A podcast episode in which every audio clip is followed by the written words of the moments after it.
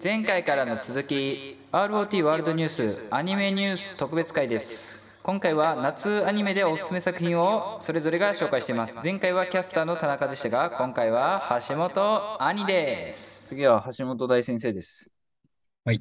橋本大先生の紹介する、えーアニメは、えー青春 青春豚野郎はバニーガールの先輩のバニーガール先輩の夢を見ないの、えー3話ですね。そうですね。3話と、あとは、その青春豚野郎シリーズですか？青春豚野郎シリーズの、うんえーこれ映画版なんですか ?OVA ですか？映画化か。これは映画ですね。映画。映画の青春豚野郎は夢見る少女の夢を見ない。あ、この2つを取り上げるということで。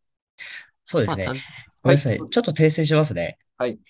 3話じゃなくて、ごめんなさい。4話だな、これ。4 3話話でもまあ面白いけど。4は。え？ちょっと待って。4話？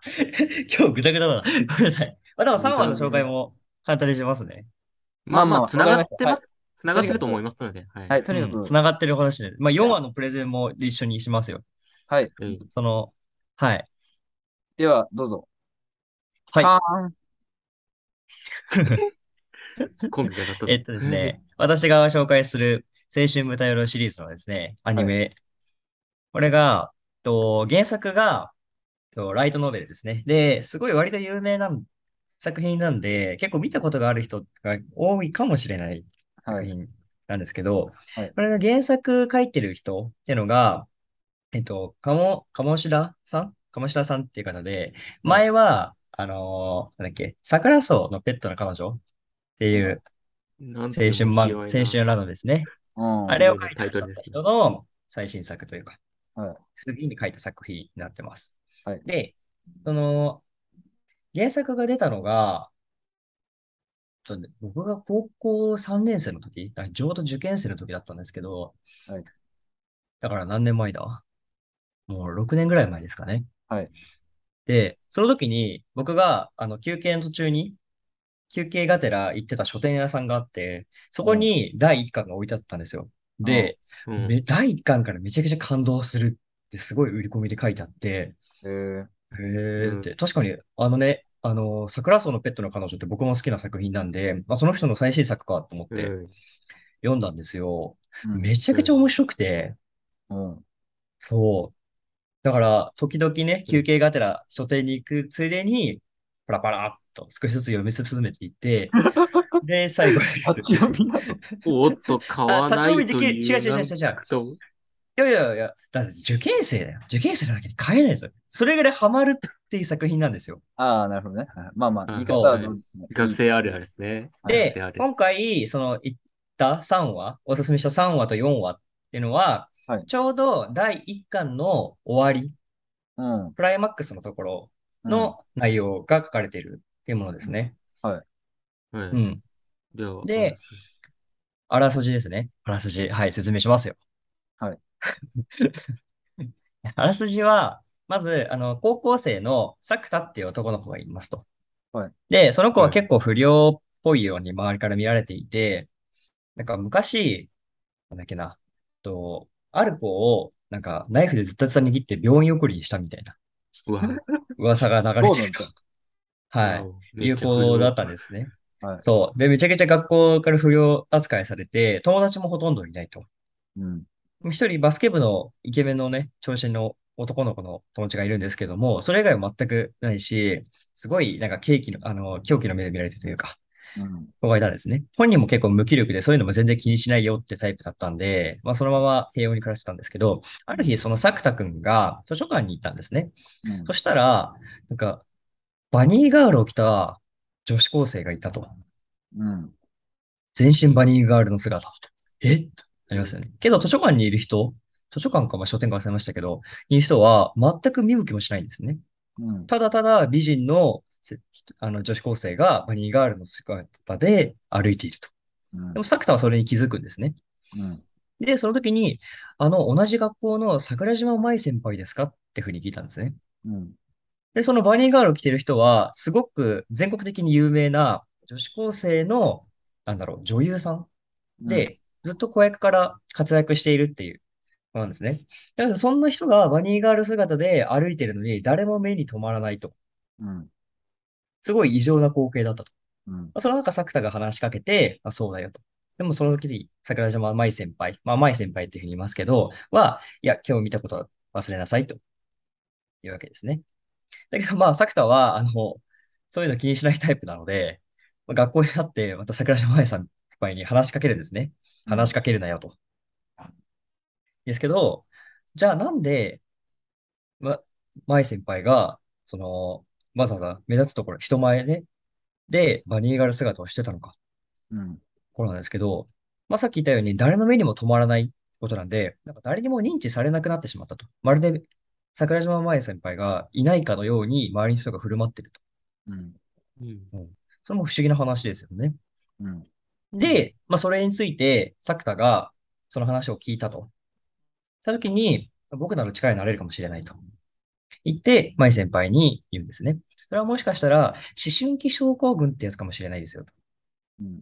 で思春思春期症候群っていうのがこの作中での結構キーワードになるんですけど、まあ、ある思春期にいる子たちが、なんかもうすごい、なんか超常現象みたいなのに巻き込まれるっていう。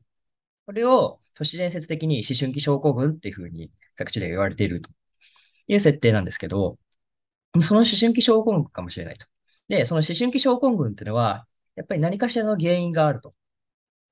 まあ、思春期なんで、やっぱその子の、なんか、なんだろう、悩みとか不安とか、そういったものが形になってるんじゃないかと。だから、何か、そういうのあるんじゃないの？ってことを、前さんに言うわけですね。で、まあで、まあ、それでどんどんアプローチはしていくんですけれども、なんだろう、実は、まあ、舞さんが、さっきはまあ全国的に有名な女優だって言ったんですけど、実は一回アイドル辞めてるんですね。アイドルというか女優を辞めてるんですよ。今女優をしてない状況なんですね。けど、有超有名な子役だから、学校には行ってるけれども、でも全然友達がいないと。結構まあ浮いてる存在なわけですよ。ね。だから話しかけないでとか。っていうふうに結構強く当たるんですけど、そこをぐいぐい、まあ、作田がアプローチしていくと。あな、舞先輩、実はもう一回女優に戻りたいんじゃないの？芸能界に復帰したいんじゃないの？とか言って、まあ、そのね、そんなことないって言って反発したりとかして、舞先輩にぐいぐい迫っていくわけですけど、そういった感じで、作田がいろんな人と出会って、思春期症候群に合ってるっていう女の子たちに、たくさん、まあ、出会っていって、それを作田自身で、まあ、解決していくっていうような感じの、まあ、青春物語というものです。で、一番最初にその出会ったのが、その桜島舞先輩という方なんですけど、大丈夫かな？時間 舞先輩って方なんですけど、はいそれが第1巻の内容です。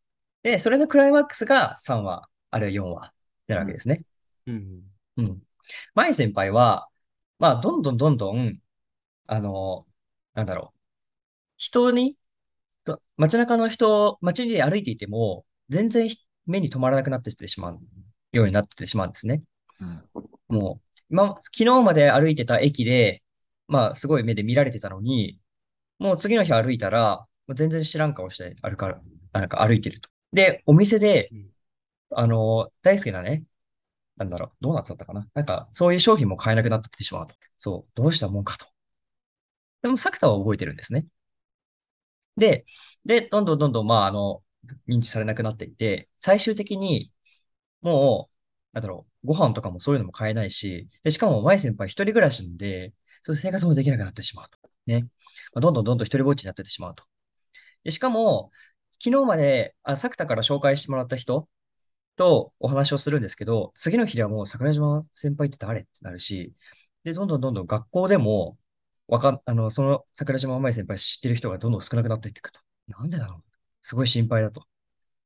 で、だから、もう、作田は言うんですよ。だったら、もう俺と一緒に、舞先輩知ってる人がいるところまで探しに行こうよと。行けば、探しに行けば絶対いるからって。って言って、あ、あ、江ノ島、江ノ島、そうそう、江ノ島なんですけど、はい江ノ島から岐阜の大垣ところまで、江ノ島に行くんですね。うわお。サボって一緒にえ行くと。え知ってる人が絶対いるからって言って探しに行くと。けど、まあ誰も知ってる人がいないと。鈍行、鈍行がちょっと忘れたけど、まあ鈍行じゃなくてもまあ行けるからね、大垣って。そうそうそう。行くと誰も知らないようになってると。で、もしかして、あの、作田の知り合い、学校に同じクラスメイトに、あの、理系の女の子がいるんですね。科学部みたいな子の。でその子が結構作田が耐えることが多くて、思春期症候群のことも結構聞いてたんですね。で、その女の子がもしかしたら、あの、寝るのがキーかもしれないと。寝た途端、しさ舞先輩を知ってる人が、寝たと、寝た後、次の日には忘れてしまっている。だから、作田寝ないようにすればいいんじゃないの？ってことを言うんですね。あ、そうかと。だけど、これ証拠がないから、私ちょっと実際試してみるね。って言って、で、その子が、まあ、リオって言うんですけど、リオが電話した、その次の日に、僕が話しかけたら、リオはもうすっかり舞先輩のことを忘れてると。誰それ？みたいな感じ。あ、やっぱりそうだったんだ。じゃあ俺はこれからずっと寝ないぞと。で、まあテスト期間が始まるわけですね。その後に。で、テスト期間中に、まあ、舞が、あ、舞と作田でね、まあ、作田が基本的に、まあ、学校行っても無視されるから、舞は。作田がずっとテスト期間中勉強してるんですけど、まあ、その間もうずっと一切寝ないと。徹夜するから俺って。って言って、舞先輩に言うと。で、舞先輩ずっとずっと見てると。で、舞先輩が勉強を経たりとかって、だんだん仲良くなってて、イチャイチャしていくんですけど、はい。その中で、その、作田が、舞先輩が気づくんですね。作田が多分、これは寝ないようにしてるなと。これは私を忘れちゃうから。だけど、前に気づ、舞がそれに気づいたと。で、ある日、テスト勉強中に、まあ、差し入れとかして、料理作ってあげるよって言って渡すんですけど、俺睡眠薬入れてたと。で、作田寝ちゃうんですね。うんね、もう無理しなくていいよって、舞が言って、作田が寝てしまうと。で、作田が忘れてしまったと。ですね。なので、ここら辺が、え三大が聞いたのが3話で、4話が、その、寝たらしいですね。その後、作田は、まあ、テストを受けに行くんですけど、前日に、舞先輩と漢字の練習してたんですね。それの内容がテストに出たと。その時に作田が思い出すんですよ。はっ、うんはっと思い出すと。で、その後、あ、舞先輩をどうやって思い出すかなかっていうところがすごい、なんか感動できるシーンなんですね。もう全校生徒、まああるいは日本中の子が、舞先輩を見えなくなってしまった。忘れてしまった。そこに気づいた作田、思い、思い出した。忘れてしまった。絶対忘れないって誓ったのに、忘れてしまった作田が、思い出した時に取った行動っていうのが、すごい感動的っていうところらしいんですね。そこがさ、あの、最初に4話になりますね。え、でもそれ3話じゃなかったっけ？これ3話でしたっけ？あの、何話でしたっけ？3話です。僕3話見てくれって言われたんで3話だけ見たんですけど、はいはいはい。3話はその、あえー寝てしま、寝てしまってというか寝て、で、テスト受けてて、うん。で、舞のことを思い出して、うん。で、作田があ、ある行動をするんですけどっていうのが3話でしあ、本当や。そうですね。4話の今、あらさじ見て話してたんだけど、3話ですね。ごめんなさい。だから1話から3話がマイさんとあ作田のお話。た。そう、だからで3話だけ見ると、うん。あの、なんか一旦話が終わってるやんって感じ。ああ、そうそうそう、そうなんですよ。だからちょっとね、選ぶのが難しかったんですけど、1話から3話で1つ。で、また4話から4、違う話があ5、る。6話かなそう、違う子とまた、今度は後輩と出会うんですけど、はい。この子は、まあ簡単に言うと、後輩、あなんか、桜島舞先輩の件が解決した後に、なんか何回やっても同じ日がずっと繰り返すっていう現象が起こるんですね。うん。これ何なんだうんうんと。何なんだと。もしかしたら次の日が来てほしくないっていう悩みから来る思春期症候群じゃないの？うん。っていうことで考えるんですけど、誰がその原因なのかわからないと。うん。ですよね。うんうんうんで、結構、あの、青春舞台裏シリーズの面白いところは、そのリオっていうサポートしてくれる女の子っていうのが、科学部に入ってて、入ってるから、結構その数学とか科学の知識を元にそういう思春期症候群を解釈しようとするんですね。うん。例えば、そのさっき言った繰り返し同じ日を過ごすっていうのは、ラプラスの悪魔っていうのがいるんじゃないかって。ラプラスの悪魔って、すべての原子の動きを動きとかを一瞬で記憶して覚えてるっていう、まあ、科学上のなんか空想上の怪物なんですけど、はい。そういう子言うから、そのラプラスの悪魔っていう悪魔が全ての原子の位置とか動いてて、覚えてて、それをまた時を戻して再現し直してるんじゃないか。うん。まあそういう風にしている思春期症候群の子がいるんじゃないか。って言って探したら、その後輩の子が、まあ、それ、ラプラスの悪魔だってなってる子、悪魔になってる子は、まあ、その、なんだろう、繰り返しを覚えてるだろうと。仮説を立てて探したら、その子がいたと。いう風な感じでストーリーが進んでいくんですね。だから、舞先輩の時もそうだし、その後の子も、やっぱなんか科学的な知識と絡めて、その思春期症候群を解釈しようっていうような流れになっていると。そうですね。なんか、あの、シュレディンガーの猫とかそういう話も映画あ、そうですね、そうです。ありますね。うんうん。かそういう SF っぽいやつとも絡めてるのも面白いなと思いましたね。そうそう。だからなんか、実際にあるんじゃないかってちょっと思わせてくるような。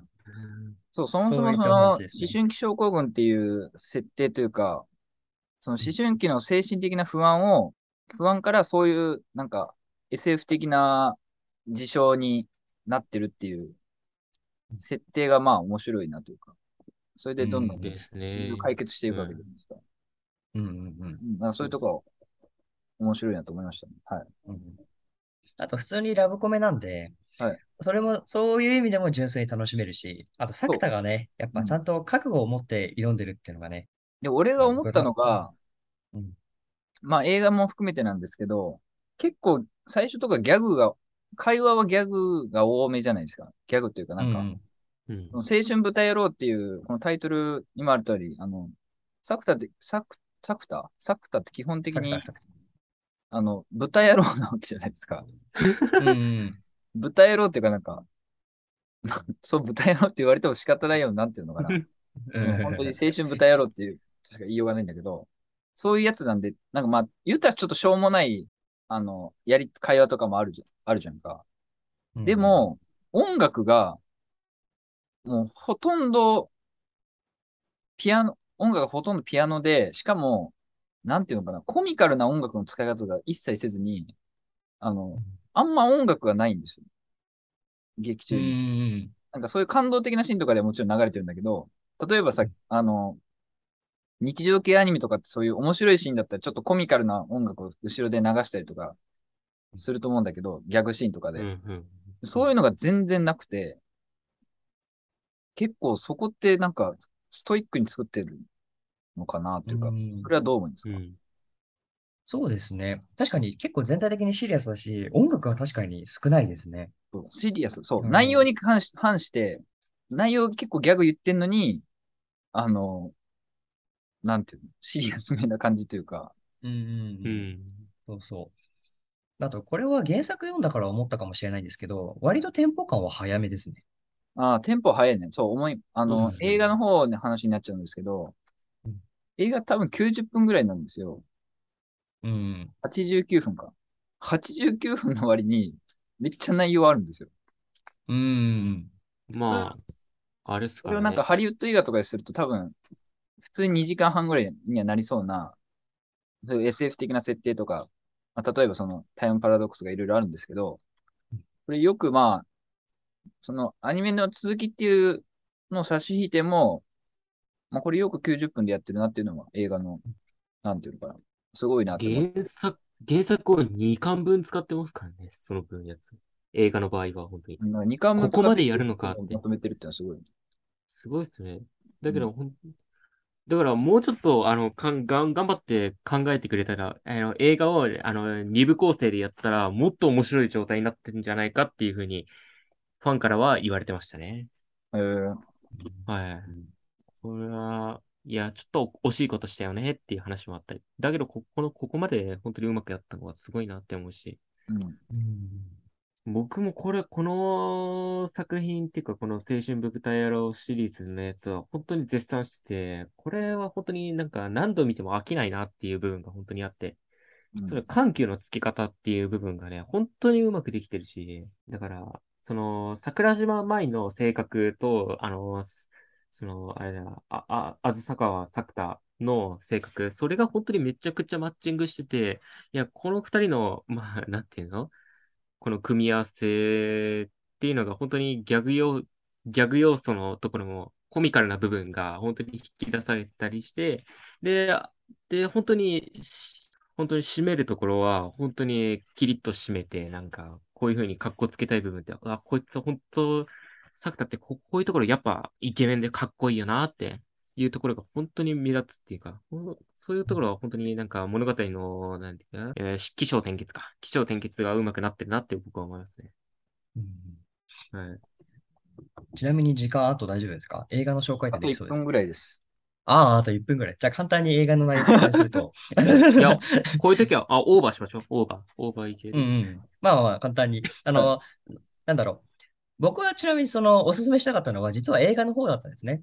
はい映画の方が結構、これこそ感動できる内容で、で、その、なんだろう。まあでもこの英語を見るためには、事前に青春舞台野郎シリーズのアニメの方も見ておかないと、ちょっと難しいところがあるので、まあ、楽しめない部分があるから、まあ、アニメの方も紹介したんですけど、その作田が、実は昔、思春期症候群になったことがあって、中学校の時だったかな。その時に助けてくれた、あの、高校生のお姉さんがいたわけですね。これも女子高生なんですけど、その人が、の名前が、えーっと、証拠。と、牧野原、そうそう、牧野原翔子っていう女の子なんですね。で、その子が、まあ、通って、その子に助けられて、それは思春期症候群だよっていうふうに、作田が教えてもらったと。で、それでだいぶ助けられたっていうことがあったんですね。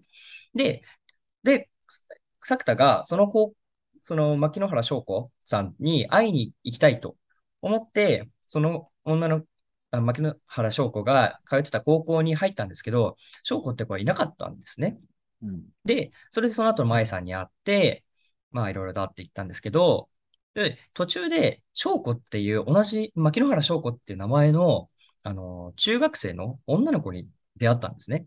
で、姿形もそっくりなんだけど、でも、あの頃とは、全然姿が、姿が違うっていうか、まあ、幼くなってると。中学生だから。だったと。同じ名前で、しかも、見た目もすごい似てるのに、なんでなのって、まあ、それまた不思議な話ですよね。多分それも春期症候群じゃないか。ということで、その牧野原翔子さんについてのお話が、その映画の内容になってくるというわけですね。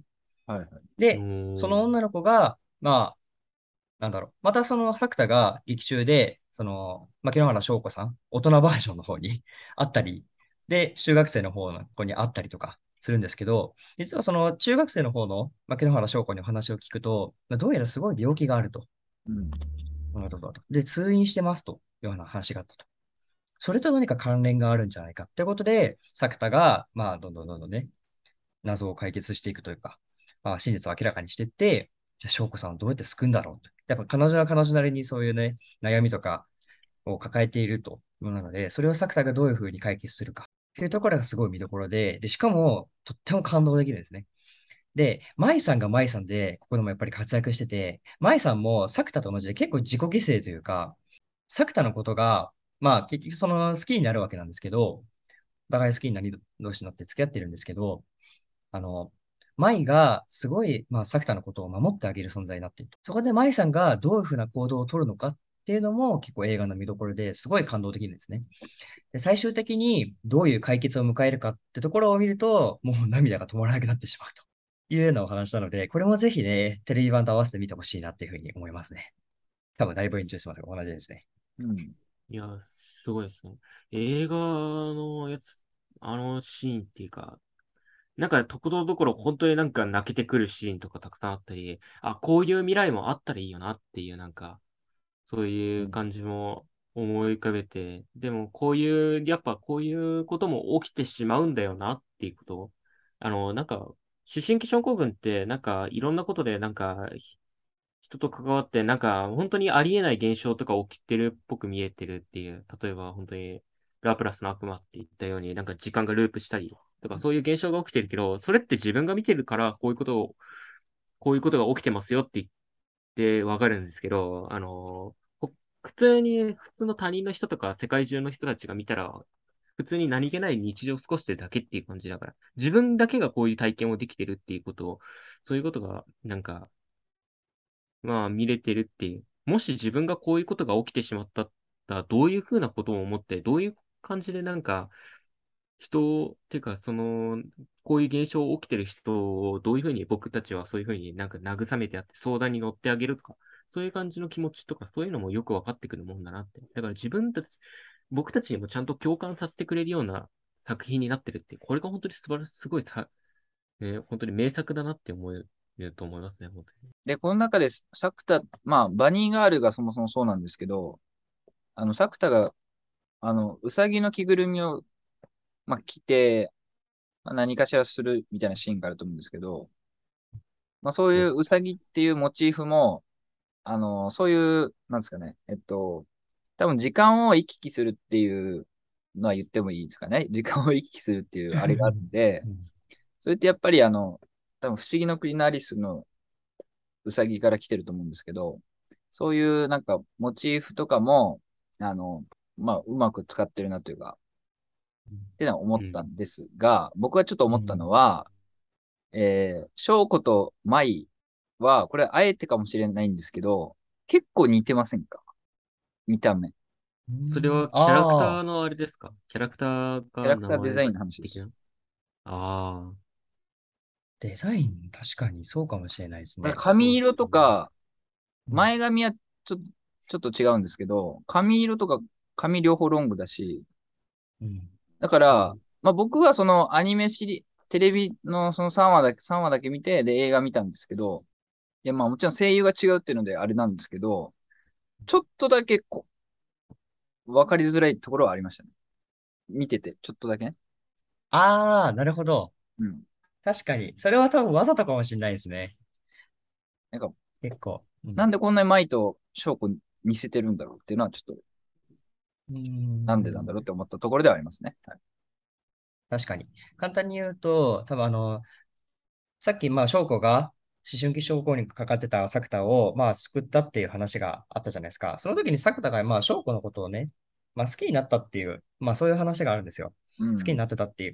うんだから、まあ、同じ高校に行って探したけどいなかったと。その中で、まあ、同じ思春期症候群にかかってるま舞さんには出会ったと。うん。で、その子を助けて、まあ、最終的に、まあ、付き合うことになるということなんですけど、まあ、そこが結構関係するかもしれないですね。やっぱ、その翔子と愛っていうのは、見た目的にも似てたし、状況もすごい、なんだろうな。状況、まあ、じ作田が救う側か助かる、助けられる側かは違いますけど、状況もすごい似てたから好きになったのか、それとも、まあ、それとも、舞先輩に対してだけ、なんか何か特別な思いがあるのかとか、そういったところがすごい、なんだろう、作田の力量を図られるような、そういった、なんだろう、作者の意図があるのかな。うん。うん、伝わりますかね？わかんないけど。はい いやー、作、作者もあれですね、食えない人間ですね。作者も変態なんでね。う んこんな感じですかね本当にはい豚野郎だね。まあでも他の、他の話数も見たいなと思いましたね。